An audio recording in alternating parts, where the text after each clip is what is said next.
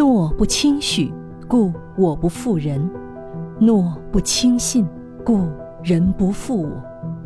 这句话出自北宋的高官于禁。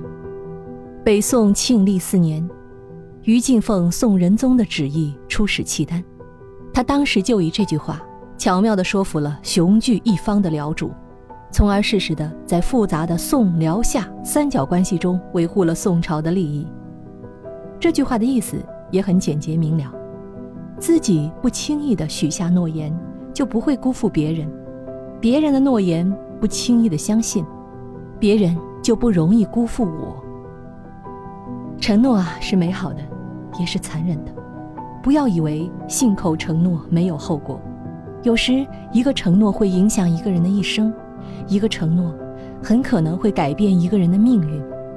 有时，一个承诺会把别人推入深渊，让其万劫不复；有时，一个承诺会让自己引火烧身，玩火自焚。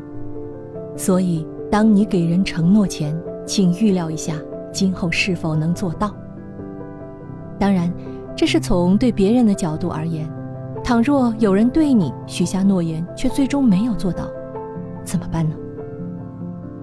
这个时候啊，不妨对自己说：“不是别人负我，只是自己期待太多。”这样的要求是对别人的苛责，也是自己的贪婪之心未泯。别人的承诺不等于别人的义务。